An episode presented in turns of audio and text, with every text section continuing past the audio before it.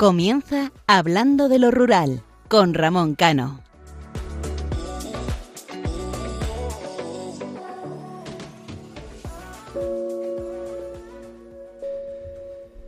Estimados radioyentes, seguimos una madrugada más en este espacio dedicado a, a todas aquellas personas que tienen fe, creen en el medio rural y la vida en los pueblos.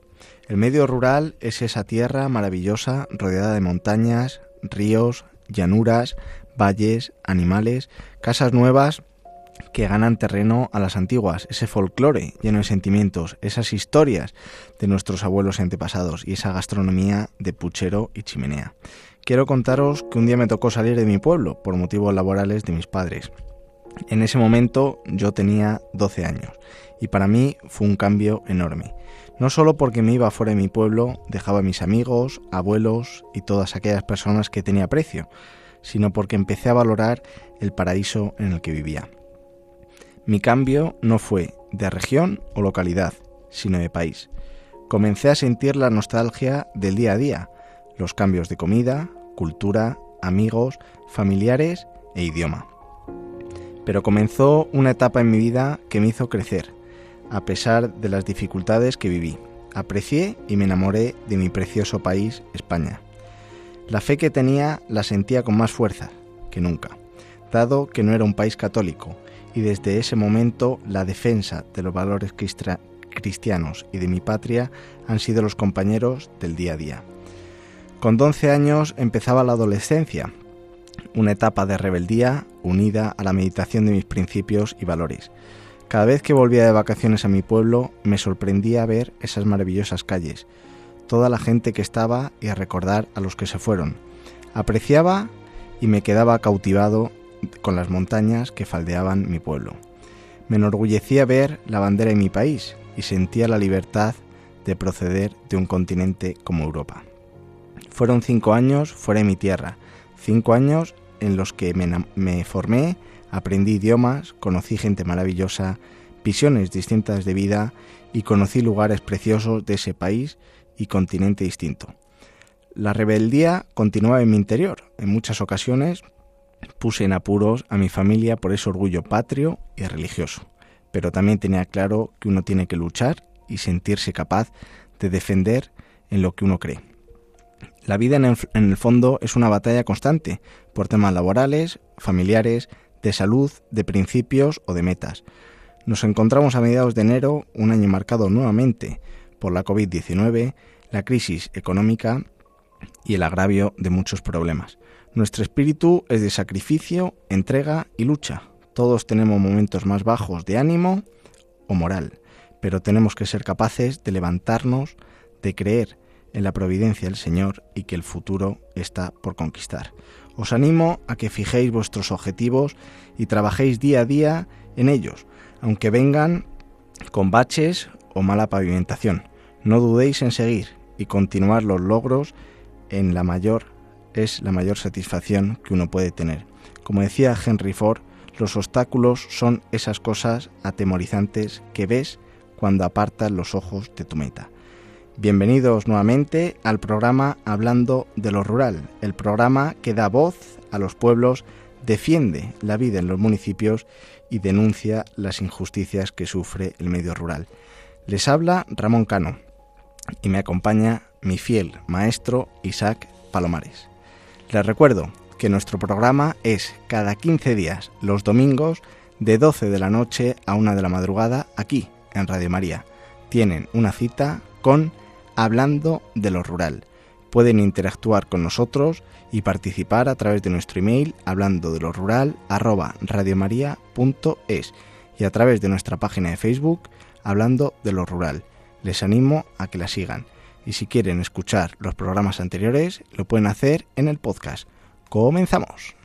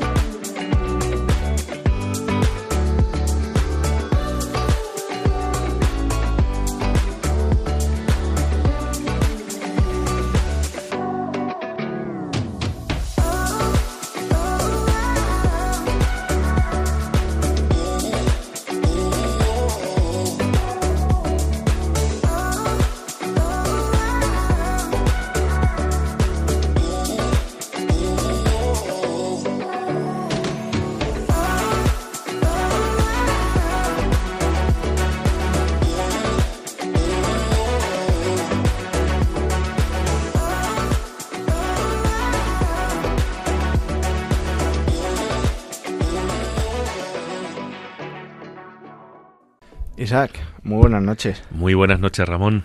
¿Cómo ha ido esa noche de Reyes? Pues eh, yo siempre la noche de Reyes la, veo la, vivo con mucha ilusión.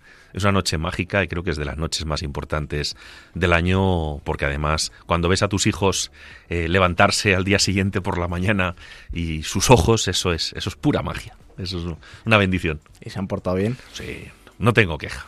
Los Reyes, para ti, digo. Mm, no han estado mal. No han estado mal. No han estado mal. pues vamos a comenzar otro programa más, Isaac, y hacemos un recordatorio en el programa de la, de la madrugada del domingo 2 de enero cogimos la caballería y nos desplazábamos hasta tierras vascas, conociendo sus provincias, número de habitante, problemas demográficos que tiene la comunidad autónoma y las medidas que el gobierno vasco estaba ejecutando para revertir la pandemia silenciosa, la mal llamada España vaciada. En el programa de hoy, siempre más ameno que el anterior, visibilizaremos los pueblos más bonitos del País Vasco, su gastronomía, folclore y las curiosidades o tópicos que tenemos del País Vasco. También hablaremos con el vicario Francisco Javier Calvo sobre cómo conseguir la implicación de los más jóvenes en las parroquias e iglesias de los pueblos. ya lo anunciamos en el programa anterior, pero no tuvimos tiempo para, para comentarlo. Les recordamos que pueden interactuar con nosotros en el correo electrónico hablando de lo rural arroba radiomaria.es y pueden escuchar los programas anteriores en los podcasts. Mientras tanto, les dejo con la canción Triquitilariak Gerá del grupo Kepa Junquera Sorginak.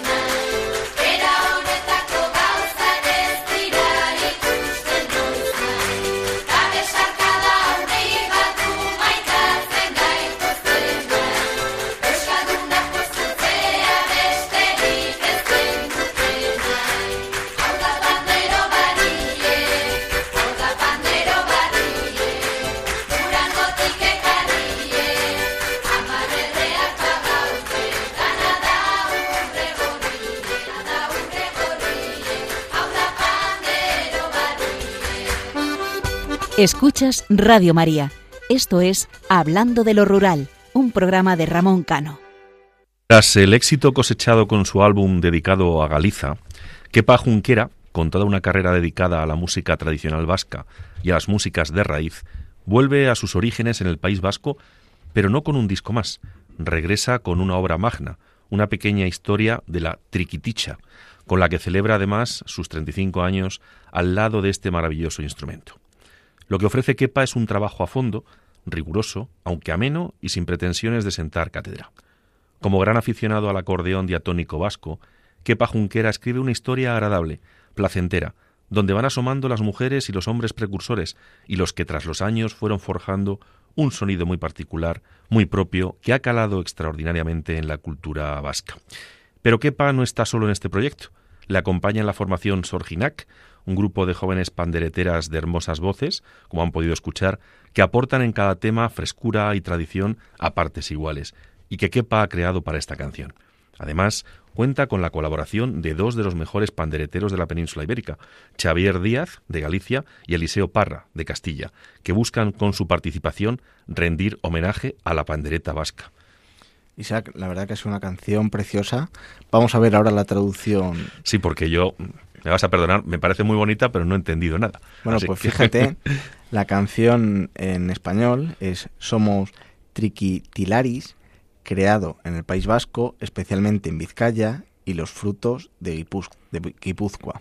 Incluso si es a veces un poco tarde, una vez más, son bendecidos con fuerza, nieve en la montaña alta, nieve en la montaña alta, echa leña al fuego. Yo creo que también representa algo muy rural, ¿no? Totalmente rural y con mucho sentimiento. La verdad que es un monstruo.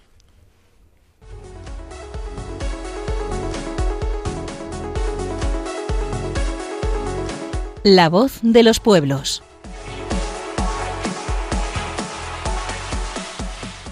El País Vasco ofrece un amplio abanico de destinos que permiten disfrutar tanto del mar como de la naturaleza interior, ya sea en pareja, en familia o en solitario. Cultura, historia, gastronomía y paisajes idílicos se dan la mano en centenares de pueblos, de los que, como siempre, seleccionamos en este caso 10. Archiniega. Aunque presenta distintos yacimientos romanos, la historia escrita de Archiniega arranca en 1272 cuando el rey Alfonso X el Sabio le dio el título de villa. Su relevancia mercantil en la Edad Media trajo consigo el asentamiento de nobles linajes que dejaron su impronta en 46 escudos repartidos en las distintas villas, torres residenciales y edificios públicos de sus tres calles principales y paralelas, la de arriba, la del medio y la de abajo.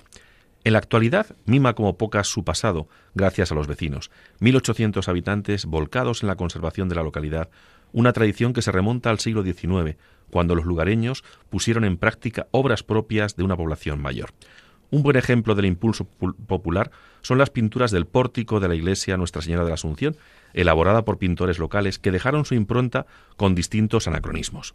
San Miguel guarda un, eh, un botellín de cerveza, San Roque lleva una tirita, Mención especial merece su museo etnográfico, un verdadero viaje en el tiempo en el que se recrean los modos de vida de los habitantes de la comarca en tiempos pasados, así como su entorno paisajístico, poseedor de un carácter y una belleza que lo han convertido en el escenario de películas como La pequeña Suiza. Tenemos también Getaria. Getaria ha sido tradicionalmente un pueblo pesquero, de pescadores y de grandes navegantes, como Juan Sebastián Elcano, el primer hombre que dio la vuelta al mundo pero no es el único vecino de celebridad mundial. Allí nació también Cristóbal Valenciaga, uno de los creadores más importantes de la alta costura, como se puede comprobar en el museo que lleva su nombre, donde se desgrana su relevancia en la historia de la moda y el diseño. Durante 100 años, la caza de ballenas tuvo una gran importancia en la economía de la villa y la presencia de los cetáceos permanece hoy en sus escudos. Destino vacacional habitual para muchos vascos, su villa medieval amurallada se asienta en una ladera en la que destaca la silueta del monte San Antón. Su pescado a la parrilla y su vino suponen un gran atractivo gastronómico, mientras que sus espectaculares laderas y sus flies, un fenómeno geológico compuesto por alternativa rítmica de capas de rocas duras, cohesivas, intercaladas con otras más blandas friabelas, le dan un paisaje único. El ciego. El enoturismo acostumbra marcar las visitas a La Rioja Alavesa, y dentro de ella, el ciego, con el hotel de bodegas Marqués de Riscal diseñado por Frank Gehry, de solemne testigo, se ha convertido en parada obligatoria. Existen varias hipótesis sobre el origen de su topónimo, pero está completamente descartada la de que tenga relación con la falta de visión a causa de la melopea. su solera vitivinícola se fragua en los siglos XVI y XVII, cuando los viñedos se extendieron de tal forma que la producción llegó a multiplicarse por siete. En la localidad conviven viticultores, pequeñas bodegas de cosechero, bodegas familiares con incipiente dedicación a la crianza, bodegas medianas y grandes productores, lo que ofrece un amplio abanico de estilos que se complementan a la perfección con sus pintorescas callejuelas, repletas de viviendas de piedras blasonadas, casas palacio que mantienen la configuración del siglo XVII y caprichos de la arquitectura como la ermita de la Virgen de la Plaza, un edificio barroco que se levanta sobre lo que antaño era una iglesia gótica. Mutriku, la localidad más occidental y carismática del litoral guipuzcoano. Se levanta sobre una pendiente ladera que desciende del monte Arno, cuna de los grandes marinos Antonio Castateña y Cosme Damián Churruca, héroe de la batalla naval de Trafalgar. Fue fundada a comienzos del siglo XIII y su puerto es uno de los más antiguos de la provincia. Su casco histórico, declarado conjunto monumental en 1995, y sus calles eh, en la que destacan sus estrechas y empinadas callejuelas donde el visitante tendrá la posibilidad de descubrir auténticos tesoros como el Palacio Arrietacua, el Palacio Zabiel, la Casa Palacios de Montalivet o la Iglesia Nuestra Señora de la Asunción, catalogada como Monumento Nacional.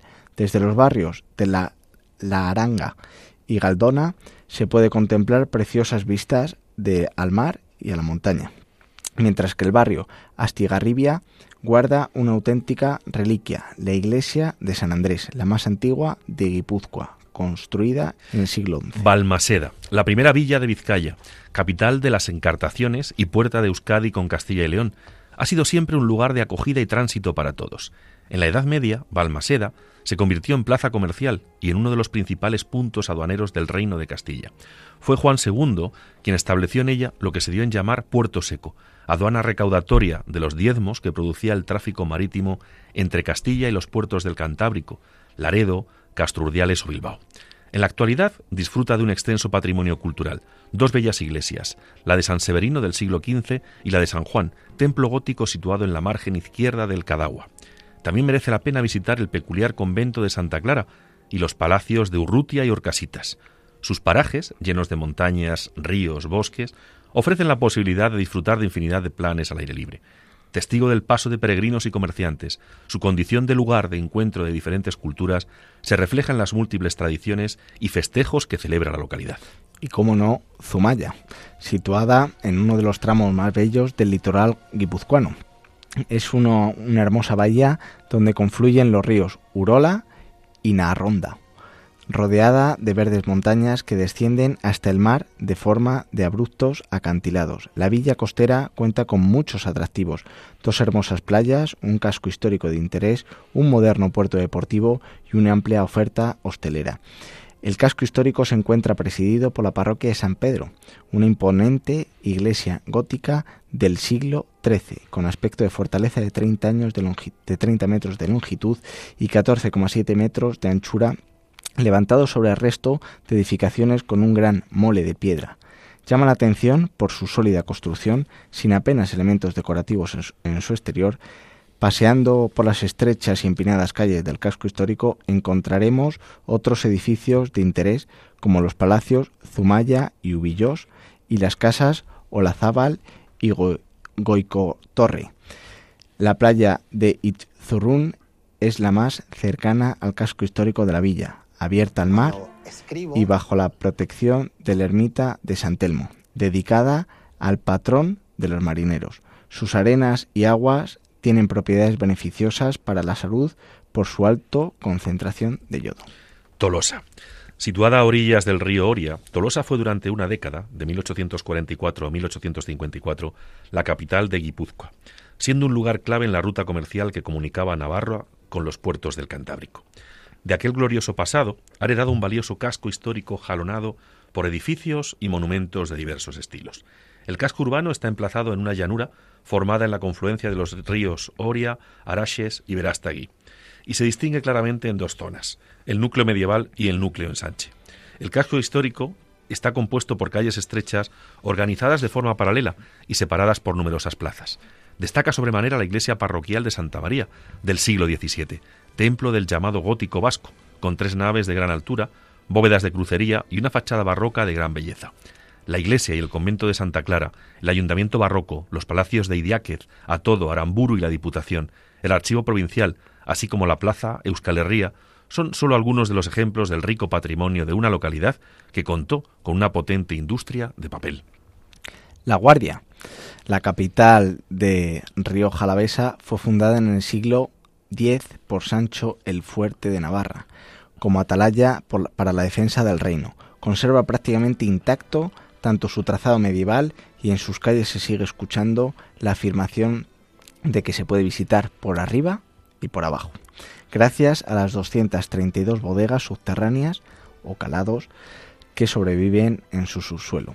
Un paseo desde la plaza del ayuntamiento, antaño cárcel y carnicería, el pórtico de la iglesia de Santa María de los Reyes permitirá ver numerosas tuferas en el suelo, una especie de alcantarillado verticales colocadas para dar salidas a las emanaciones del vino y se oxigenen los calados.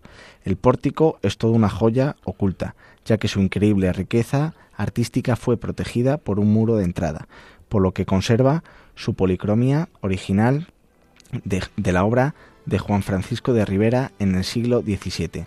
También han resistido el paso del tiempo cinco de las puertas que permitían atravesar la muralla para entrar y salir de la ciudad. Mercadal, carnicerías, paganos, Santa Engracia y San Juan. Ondarribia. Sus impresionantes miradores, su playa, su casco viejo, magníficamente conservado, y el barrio de la Marina conforman un pack difícilmente superable, si se le suma su gran cantidad de bares, restaurantes, algunos considerados de los mejores de la región. Esto se debe en gran medida a que muchos de los estudiantes que se forman junto a estrellas Michelin de la categoría de Martín Berasategui o Martín Subijana regresan posteriormente a la localidad y montan su negocio. Su ubicación estratégica, en la frontera con el vecino reino de Francia, le hizo jugar un papel bélico muy destacado a lo largo de los siglos. De hecho, Ondarribia, Fuenterrabía en castellano, consiguió su título de ciudad en el siglo XVII, tras salir victoriosa de numerosas batallas contra los vecinos del norte. En su casco urbano aún se pueden encontrar abundantes vestigios de su pasado heroico. Lekeitio. Sus visitas habituales no la incluirán en ninguna lista, para tener para ellos solo este precioso pueblo pesquero con bosques, montañas, tres playas, una ría y la paradisiaca presencia de la isla de San Nicolás, a la que se pueden llegar andando en la baja mar. Su pasado pesquero dedicado en la Edad Media a la caza de ballenas dotó de prosperidad y de monumentalidad a la villa, con un rico patrimonio artístico coronado por la Basílica de la Asunción de Santa María, con su magnífico retablo gótico bañado en oro, considerado el tercero más grande de España.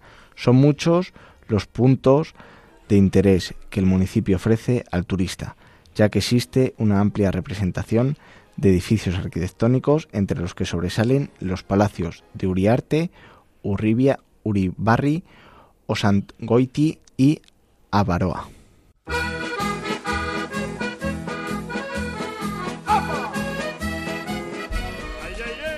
Bueno, Isaac, pues para que el ministro Garzón no se enfade con esto de la carne, vamos a tocar la cocina vasca, pero solamente de pescado.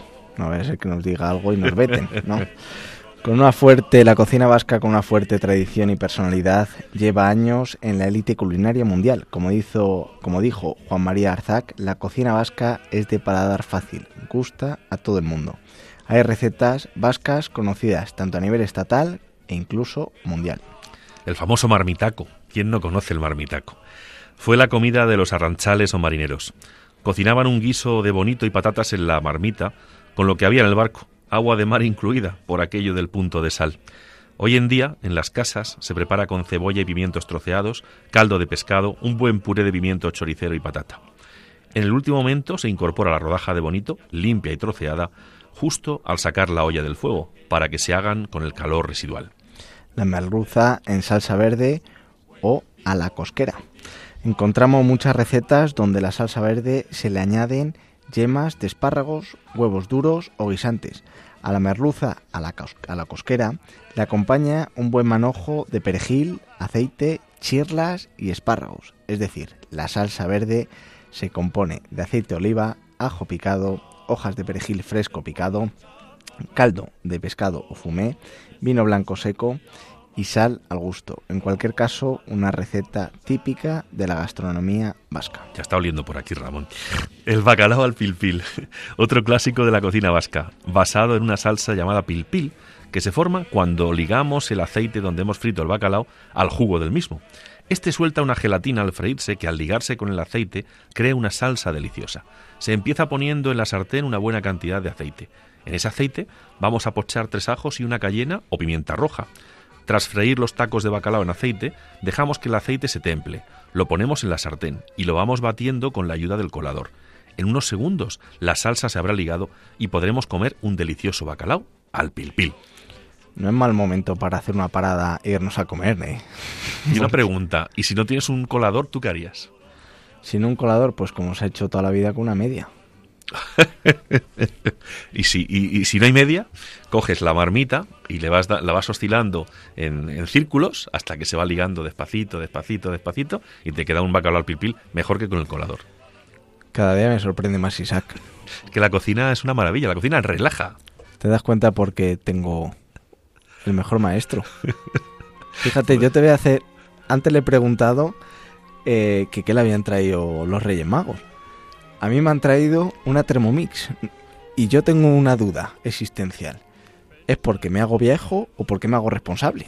Mm, ¿Te gusta cocinar? Sí. Pues entonces es un regalo perfecto. Es un regalo para la gente que le gusta cocinar. La gente se piensa que la Thermomix te la dan y ala. No, no, no. Y la verdad que es una maravilla. Sí. Es una maravilla. Sí. Así que vamos a continuar con los pescados porque la carne el ministro Garzón nos tiene vetados. Lubina a la donostiarra. Esta receta es ideal para hacer en fechas señaladas. No tiene mayor misterio que marcar y asar la lubina para servirla con un aderezo de ajo, guindilla y aceite. Como ejemplares grandes queda deliciosa, pero los pescados de ración pueden resultar muy sabrosos si se cocinan bien. La piperrada. El pimiento es una hortaliza básica para acompañar carnes y pescados, que en Euskadi y Navarra se denomina piperrada. La piperrada sola ya es una delicia, pero cocinada con bonito o como guarnición de otros pescados o carnes es una solución para chuparnos los dedos. De momento la piperrada la vamos a elegir de pescado, ¿no? Sí.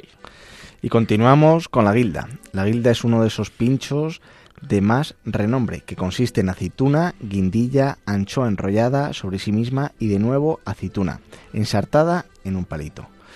Y seguimos repitiendo el proceso. Se suelen servir en una fuente regada con un buen aceite de oliva, de oliva virgen extra y a comer. Sí, señor. Y los dulces, los dulces vascos también son fantásticos. El goshua y el pastel vasco, dos postres originarios de Euskadi. En lo que respecta al goshua, es un dulce típico de Gasteiz y de la cocina vasca. Se consigue cubriendo el fondo de una cazuela de nata montada, seguida de una capa de bizcocho emborrachada con licor para ser recubierta con crema pastelera.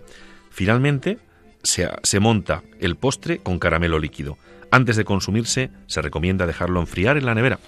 En cuanto al pastel vasco, o gâteau basque, tiene su origen en la región vasco-francesa de Lapurdi. Consiste en una masa de pasta de harina, manteca y huevos que se rellena generalmente de crema pastelera. También hay rellenas, rellenos de albaricoque o de otras frutas.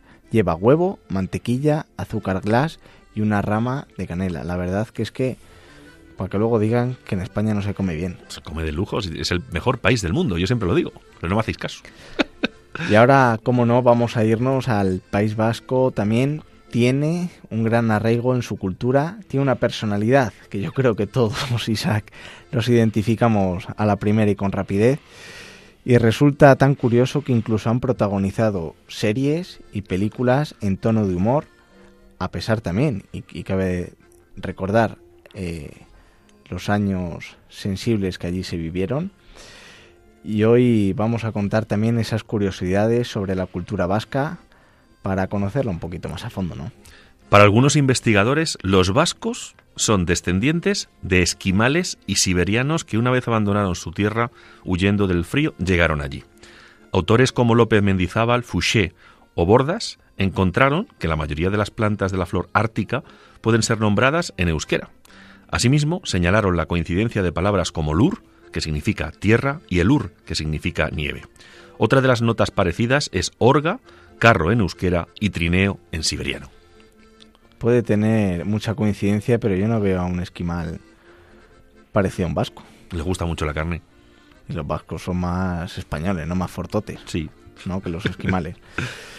Luego sabías que hay un reciente o hay, hay, un estudio que creen que la formación del euskera como lengua no fue anterior a la, a la Edad Media. La hipótesis más probable es su parentesco con algunos dialectos aquitano del Pirineo fusionado con el latín, que diversos grupos humanos con diferente grado de romanización cultural adoptaron como lengua.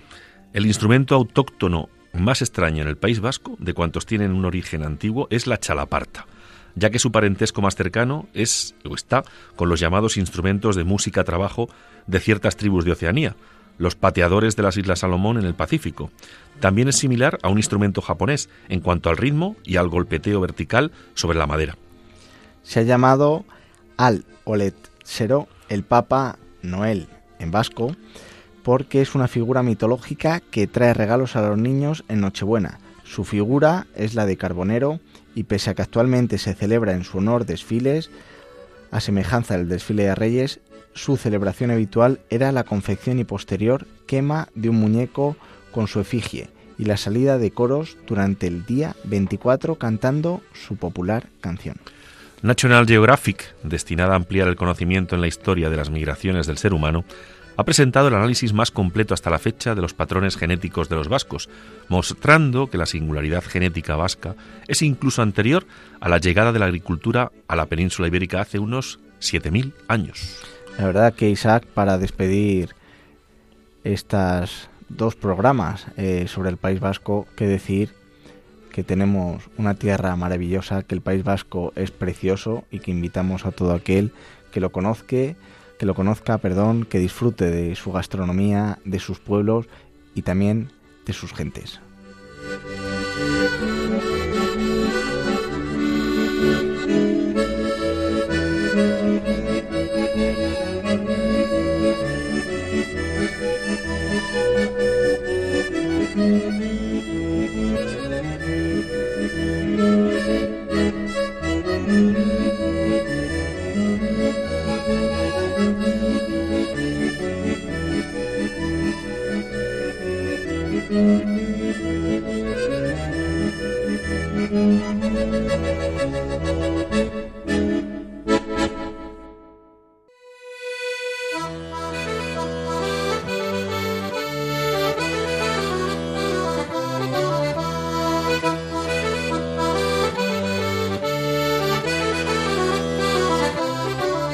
El tema del día.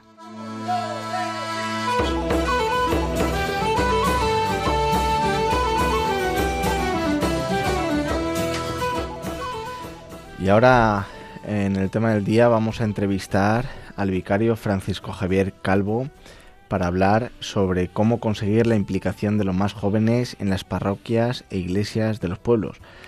Javier, muy buenas noches. Muy buenas noches, Ramón. En primer lugar, pedirte disculpas porque en el programa anterior eh, nos quedamos sin tiempo, pero yo creo que es un tema fundamental eh, que aquí, en Radio María y en Hablando de lo Rural, es importante tratar. Mm, pues sin duda, yo estoy encantado de poder volver a participar con vosotros en este espacio ya la verdad, Isaac, verdad que le echábamos a Javier de, menos. Yo le tengo un aprecio incondicional. Sé que me busca por mi pueblo cada vez que va. o, eso, me han dicho, que me han chivado. Tienes, buenos espías, entonces. Pero es que el tiempo, ya sabes, Isaac, que juega siempre en, en, contra mía, ¿no? Entonces, no te preocupes, Javier, que, que dentro de los propósitos de este 2022 es ir más a verte. A tomarse un chuletón. No, no, no, no podemos decir nada de carne. Hemos dicho que en este programa no vamos a hablar de carne. No vaya a ser que venga el ministro Garzón. Eh, Javier, vamos, eh, voy a comentar un poquito eh, un informe que había salido y luego, si quieres, ya te paso la palabra y iniciamos el debate, ¿no? Según este informe, España se halla inmersa en una cuarta ola de secularización que regalará a los católicos practicantes y poco practicantes a una minoría. Lo sostiene el sociólogo español Juan María González Anlego, uno de los autores del informe Jóvenes Españoles. Ser joven en tiempos de pandemia. Este, macro, este macroestudio, realizado cada cuatro años desde 1984 por la Fundación SM, es considerado como la más completa radiografía sobre la juventud española. Analiza la evolución de la opinión, tendencias e intereses de jóvenes entre 15 y 29 años desde una perspectiva integral. De los datos del informe 2016-2020 que acaba de salir a la luz, hay una serie de conclusiones que arrojan aún más luz sobre lo que está sucediendo con los jóvenes españoles. En primer lugar, para casi el 50% de los jóvenes españoles, la religión no tiene importancia en sus vidas. Los jóvenes, para quienes la religión es muy importante, han pasado del 8,3% al 5,9% en apenas cuatro años. El porcentaje de ateos aumenta algo, pero no en tanta proporción. Y como punto número dos, por primera vez en España los jóvenes católicos muy practicantes son más hombres que mujeres, un dato sin precedentes, pues hasta ahora las mujeres adelantaban a los hombres en cuanto a la práctica religiosa. No sé qué opinas de este informe, Javier. Pues este informe confirma con datos lo que ya venimos experimentando desde hace un tiempo en nuestras parroquias, que es que eh, la práctica religiosa, especialmente en el ámbito de los jóvenes, pues es cada vez más, más escasa y es cada vez más difícil conectar con ellos. Pero estos datos también nos proponen nosotros los, los sacerdotes o a cualquier creyente ante una misión. Quizá durante algún tiempo en, la Iglesia hemos focalizado mal eh, la cuestión de los jóvenes y hemos, hemos ofrecido muchos sacramentos en la iniciación cristiana, primera comunión, confirmación, y con eso creíamos que los jóvenes tenían un encuentro con Cristo, es decir, que tenían fe, pero en el fondo estos datos nos arrojan que, que no, es, no es así. Y, sin duda es para nosotros un reto ahora y una misión el, el, dar una respuesta a, esto. Y como párroco de varias iglesias o varias parroquias y también profesor, si no me equivoco, de, de religión, ¿cómo ves o has notado una disminución de los jóvenes eh, que prefieren tener clases de religión a otra alternativa? Es curioso porque el tema de la clase de religiones, de, de las realidades eclesiales, mejores, mejor valoradas por parte de los jóvenes y también por parte de todos los profesores, contando que la mayoría de, los profesores pues no son practicantes o, no son eh, religiosos. Eh, la clase de religión no es uno de los ámbitos en los que hemos tenido disminución de alumnos, al contrario. Eh, mi experiencia es que la inmensa mayoría de los chicos valora muy bien la clase de religión, les gusta estudiar la, religión y, lo valoran.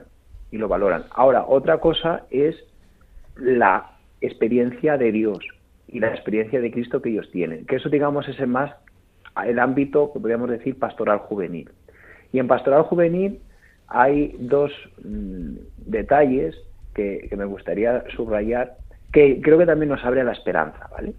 Es verdad que hay menos chicos en grupos parroquiales, pero también es verdad que está habiendo un mayor interés y profundización por aquellos que están. Y eso lo que hace es que, si bien hay menos cristianos jóvenes, son de, vamos a decir entre comillas, ¿vale?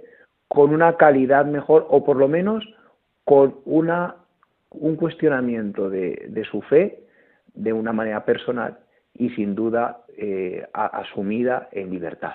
Eso es muy importante. Pero claro, tú muy bien descrito antes. Hemos pasado en unos años, en 40 años, de un esquema de cristiandad en España que sociológicamente y, y además en la práctica se era católico a una realidad en la que esto ha dejado de ser así. En primer lugar, porque ya no te obligan ni en la autoridad familiar ni en la autoridad educativa a que vayas a, misa, por ejemplo, o que realices la catequesis o que tomes determinados sacramentos. Pero el reto es que chicos libremente, de una manera eh, decidida, dan ese paso. Y a verlos, haylos. Y sobre todo mi, mi, experiencia como sacerdote es que eh, son estupendos y te, hacen eh, conocer muchas cosas sobre Dios y animar mucho en, tu vocación. Sí que crees también que, sobre todo en este programa, que es hablando de lo rural, al haber un, al invertirse la pirámide poblacional. Esos grupos eh, parroquiales o a través de la pastoral juvenil, eh, al haber menos niños también en las escuelas eh, y o incluso en los pueblos, también ha sido o síntoma o ha sido uno de los problemas para que ese número de jóvenes eh, se reduzca? ¿O también crees que ha podido ser ese acoso y derribo constante que aquí en este programa hemos comentado día sí y día también hacia la religión católica? Hmm. Pues hay las dos cosas, es decir, que la cuestión demográfica influye. Yo, una parte de mi formación cristiana fue en Madrid y en Madrid, por la realidad demográfica que hay, pues hay muchos más grupos de, chicos jóvenes, porque hay miles o cientos de miles jóvenes más que en nuestro ámbito rural.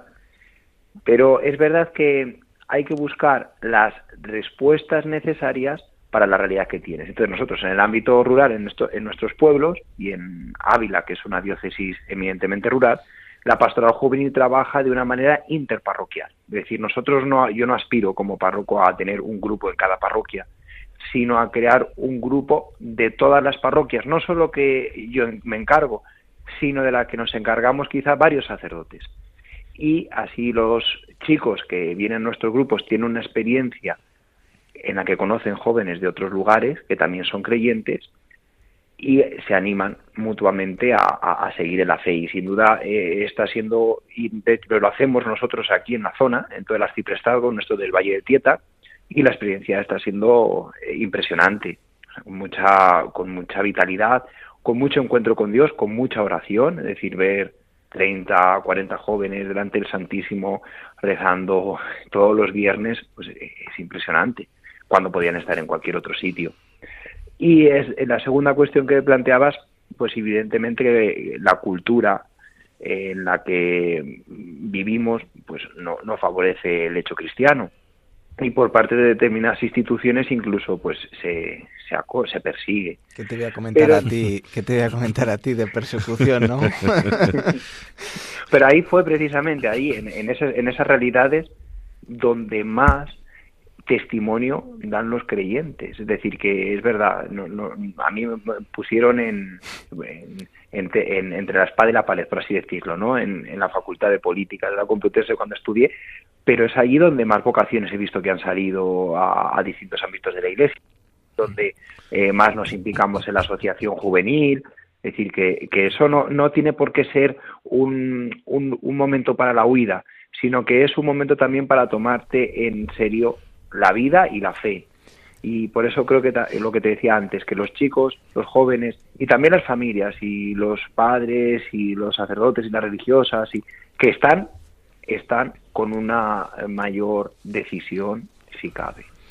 Mira Javier, esto que comentas, la verdad que donde más se persigue o más se prohíbe realmente es donde la gente más se revela, ¿no? Y yo lo comentaba al principio de este programa, en el momento que yo tuve que marcharme de España por motivos laborales de mis padres en un país que no era católico. Fue cuando, con un acto de rebeldía, eh, empezaba yo, iba a misa ya de por sí con 12 años al Arenal, en mi pueblo, y, donde estaba, eh, que era en otro país, eh, iba todos los domingos a misa cuando estaba en el grado de, de terrorismo más alto y no me quitaba la cruz, todo lo contrario, que se viera. Fíjate, por lo cual, eh, al fin y al cabo, tus palabras eh, lo, que, lo que plasman es la realidad que muchos jóvenes, mm, con esa rebeldía que tienen, eh, muestran y, demuestran también. Así es. Y, y, esto ha sido una constante en toda, la, en toda la historia de la Iglesia. Estoy recordando a Tertuliano, que es, una, es un autor del siglo II, que hablaba que precisamente la sangre de los mártires es semilla de nuevos cristianos. Y a lo mejor nosotros no llegamos al derramamiento de la sangre, eh, pero sí que el hecho de estar pasando incluso vergüenza o eh, siendo juzgados de manera injusta por personas de nuestro entorno nos hacen eh, vivir con mayor intensidad nuestra fe y también ahí sin duda está el Espíritu Santo dándonos esa fuerza e identificándonos nosotros de manera mm, importante con Jesús, claro, que también lo sufrió. Javier, buenas noches. Buenas noches. Yo hay una cosa que echo de menos y es la labor de, las familias, de los padres. Mm. Se ha abandonado muchísimo. O sea, yo recuerdo cuando, cuando era niño que tus padres pues eh, te llevaban a misa, te, eh, después de bautizarte, por supuesto, ibas creciendo, te iban a misa, hacías tu primera comunión, luego la confirmación, te, te metías en las tradiciones de tu pueblo que eran casi todas religiosas, lo vivías y seguías con ellas. Los pueblos están, la España, la mal llamada España vaciada, está muriendo porque no hay, hay muchos menos niños, pero es que aparte los pocos que hay no viven mm. esas tradiciones, con lo cual también esas tradiciones, nuestras procesiones, un montón de, actos religiosos que, que, tenemos, es que se acabarán perdiendo. Entonces creo que es importante el que transmitamos a nuestros niños, a nuestros jóvenes, pues eh, nuestro, nuestro credo, que creemos en Dios, que llevamos nuestra cruz colgada y que estamos súper orgullosos de ello, pero que aparte de eso es que tenemos que mantener todo lo que los, los, que vienen de atrás nos han inculcado. Y todo esto se está perdiendo. Y luego, claro, aparte, pues tenemos unos políticos que todo esto, el inculcarnos valores, principios de antes, parece que lo asocien a, a 40 años únicamente de nuestra historia, lo cual es un gravísimo error y un desconocimiento realmente de lo que es el cristianismo, de lo que es Jesús. A mí eso me molesta muchísimo. Sí, sí, esto que comentas es una realidad a la que también tenemos que, responder en nuestra misión de, de evangelizadores en este tiempo. Se ha roto la correa de transmisión de la fe de padres a hijos. Eso es una realidad. Y eso es quizá el que ya eh, San Juan Pablo II lo vio y por eso él eh, señalaba que la vieja Europa es el lugar de nueva evangelización, precisamente porque ya no es la familia, esa iglesia doméstica donde se eh, respira el humus y ese oxígeno necesario de, de, la fe de nuestras tradiciones. Evidentemente que la piedad popular de nuestros, de nuestros pueblos nos, nos reafirma si es bien vivida, que eso también a veces pues hay que em, pues eh, orientarlo hacia un encuentro vivo con Cristo para que muchos se encuentren con Dios y ahora en, en, momentos en los que todas estas realidades están, por así decir, intentando enclaustrar en sacristías o en el interior de los templos en, en estos años de, de COVID, pues tenemos ante ahí un, reto importante en el que no podemos dar marcha atrás y en el que también tenemos que ser inteligentes, es decir, si esas tradiciones, la tradición es viva, la iglesia, no es simplemente guardar piezas de museo, sino que es algo que va cambiando con nuestra historia y, responde a los momentos y a los retos que tenemos ahora.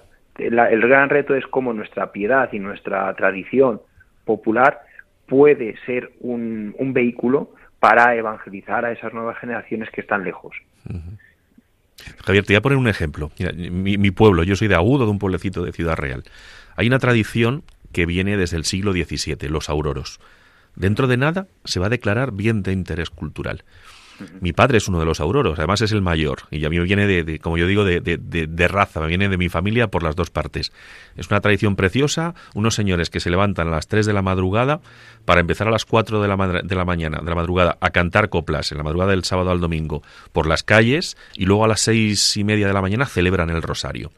La media de edad que tienen ahora mismo los auroros está en más de 70 años tenemos que inculcar a nuestros hijos, a nuestros, a nuestros jóvenes, el espíritu de sacrificio, el espíritu de darnos a los demás.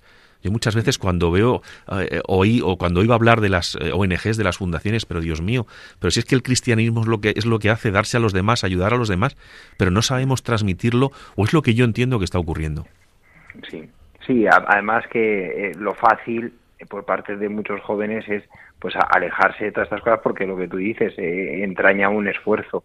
Pero sobre todo eh, yo iría a una reflexión un poco más profunda, es decir, eh, entran en crisis este tipo de tradiciones que, sí, que sin duda son un bien de patrimonio de, nuestra historia, porque el catalizador, por así decir, o el fundamento que había detrás cuando se fundaron esas tradiciones, es lo que está en crisis. Mm.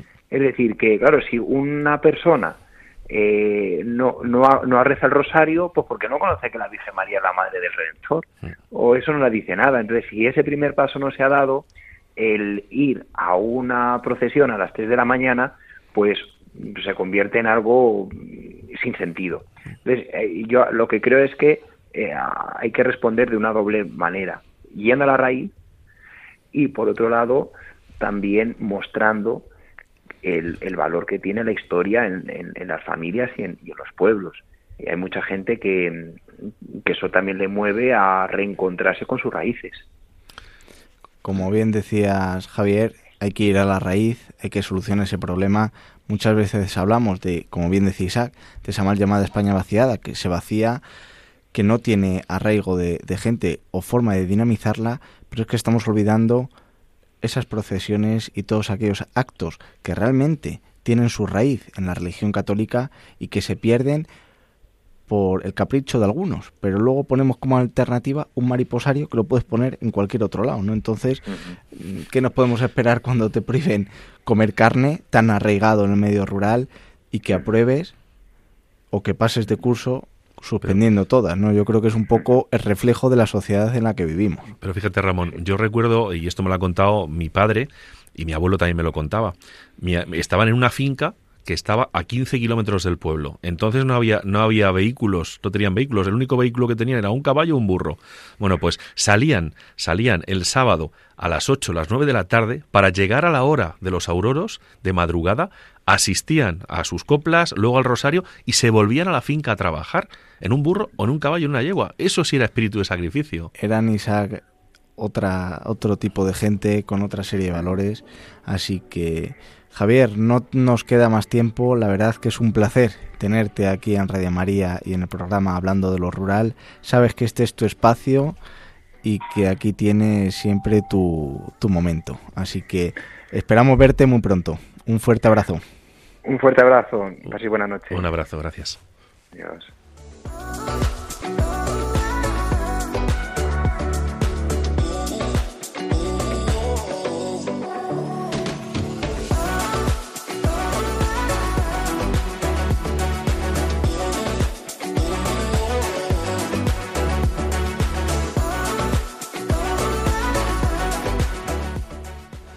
Bueno, Isaac, pues se nos hace breve todos los programas. 55 minutos que nos saben a poco, que la gente yo creo que disfruta y que esperemos que sigan interactuando con nosotros en nuestro correo electrónico, que en el próximo programa responderemos a todas las cuestiones y dudas que tengan los radioyentes y nos meteremos en Castilla y León, en un terreno un poco pantanoso, viniendo las elecciones autonómicas y sobre todo esa incorporación del movimiento La España vaciada.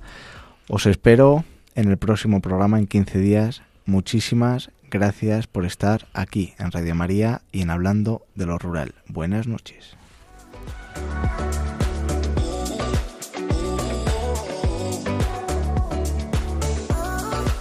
Han escuchado en Radio María Hablando de lo Rural con Ramón Cano.